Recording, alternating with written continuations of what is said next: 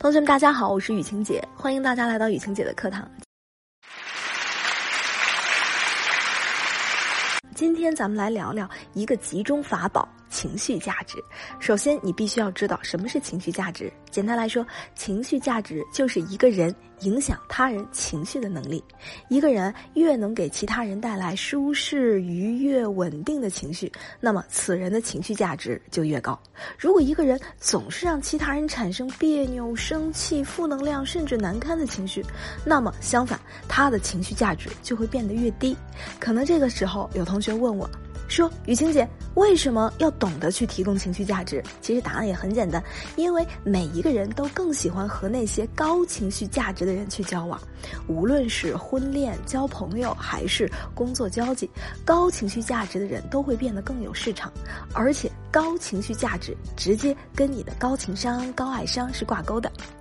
有些人只是短短的说了那么几句话，就能给对方带来那种不一样的愉悦的感受。其实说白了，表面上是你给对方提供情绪价值，其实啊，最终的受益人还是我们自己。那这个时候，一个巨大的问题来了：我们到底该如何正确的提供高情绪价值呢？首先，最重要的第一步，情绪稳定。我发现很多同学都把情绪价值这个词儿理解错了。有人会说，提供情绪价值不就嘴甜吗？使劲夸不就行了？其实不是，情绪价值的基础是自己的情绪稳定。我见过很多同学的案例，平时好的时候各种嘴甜，各种没有原则的嘴甜。可是脾气一上来，动不动就要上去给男人一个巴掌，动不动就要去砸人家大门，动不动自己就气鼓鼓的像一只河豚鱼一样，动不动就对人家围追堵截，搞得鸡犬不宁。这个就不叫提供情绪价值了。一切情绪价值都是建立在情绪稳定的基础上。有同学会来问我，那么怎么样操控他人情绪呢？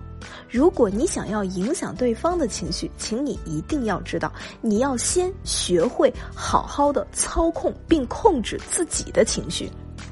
很多同学知道自己在自我情绪管控这一块儿做的相当糟，也知道是需要管控，可是知道和正确的做到完全是两码事儿。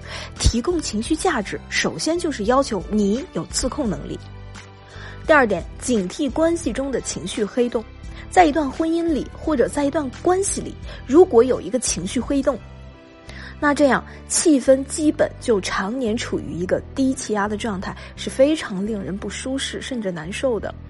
呃，其实这个问题啊，总是经常被大家忽略。很多人觉得没什么，性格就这样啊，没什么感情婚姻什么还没磕磕碰碰啊。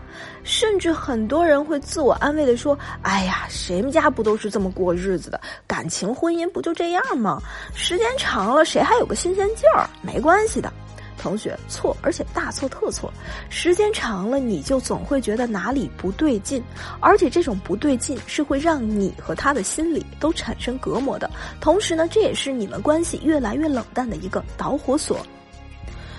比如我之前早期有一个学员，他就是陷入了这样的一个情绪黑洞中。最明显的表现就是啊，他永远不允许别人开心。我知道。当我第一次跟他说的时候，他觉得自己特别冤枉。他说：“老师，我也不是不善良人。同学，你要知道，善良和你的情绪习惯以及你陷入情绪黑洞是两码子事儿。”比如啊，她老公今天下班回来是开开心心、高高兴兴的，那么这个时候她就要不由自主的开始想要找事儿啊！注意啊，我说的这样，这里的找事儿是加引号的，并不是说她真的就是心存不良要去破坏这种氛围，而是什么？而是她情绪习惯的使然，而是她情绪黑洞的作祟，她就会这样跟她老公说：“哼，挺开心的哈，又是哪儿鬼混去了？”再比如。老公过节送给她一个礼物，想要给她一个惊喜，她第一个反应就会跟我说：“老师啊，这东西我可不敢要。”哼 你说他是不是做了什么亏心事儿？那么好心吗他？那么这样的事情周而复始，一次又一次打消了她老公的积极性。家里的环境永远是低气压，直到男人只要跟她待在一个空间里，就想尽快的逃走。健康的夫妻之间的情绪价值是巡回式的情绪价值，就是说，对方给你提供的情绪价值，你要接收，然后呢再反馈回去。比如对方有意跟你讲了一个笑话，或者呢做了一件让你开心的事儿，你首先要认可对方，表示出赞同，然后呢再做一件差不多的事情，让对方也开心，这样双方呢都觉得自己的需求得到了满足，从而关系也就会越来越顺畅，从而他对你的戒备就会越来越低，从而他对你的包容度也会怎么样越来越大。我们举一个特别俗套的例子，就拿《甄嬛传》举例子。一开始，甄嬛是很乐意为皇帝支付情绪价值的，每次皇帝来的时候，她都笑脸相迎，不是弹琴就是跳舞给皇帝解闷，皇帝自然乐意往她那儿跑啊。这就是给予了对方积极的反反馈。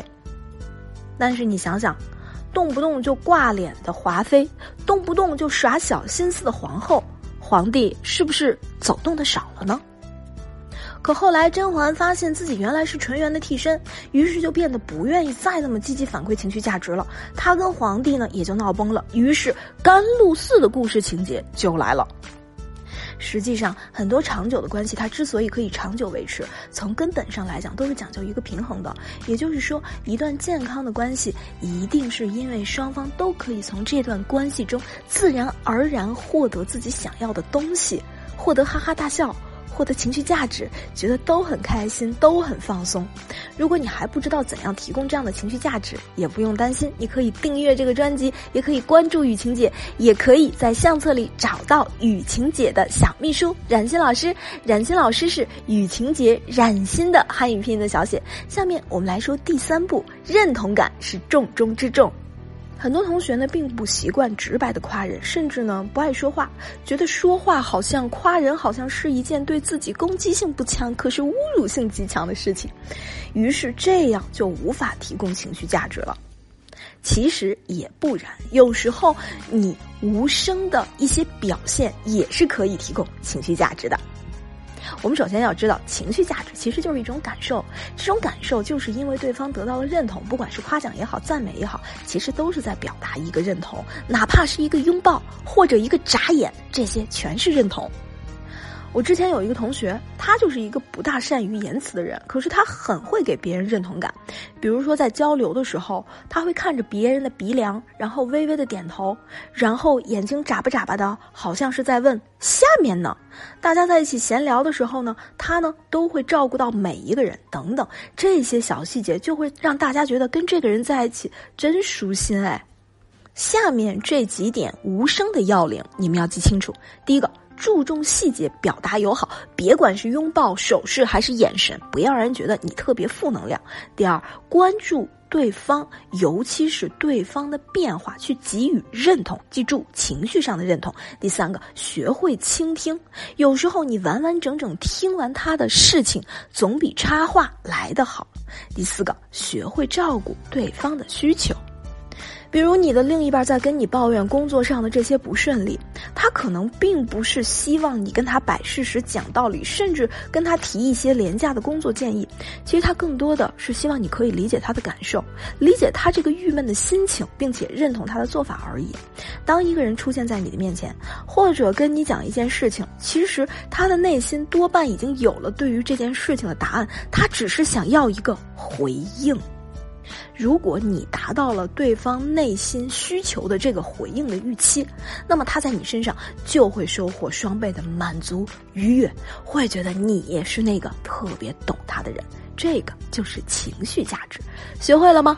如果你还不会，如果呢还是迷迷糊糊，也不用担心，可以关注雨晴姐，也可以订阅这个专辑，同时一定要期待雨晴姐在喜马拉雅后续的付费课程，也可以在相册或者主播简介里面找到雨晴姐的小秘书冉欣老师，冉欣老师是雨晴姐冉欣的汉语拼音的小写，同学们，下节课不见不散。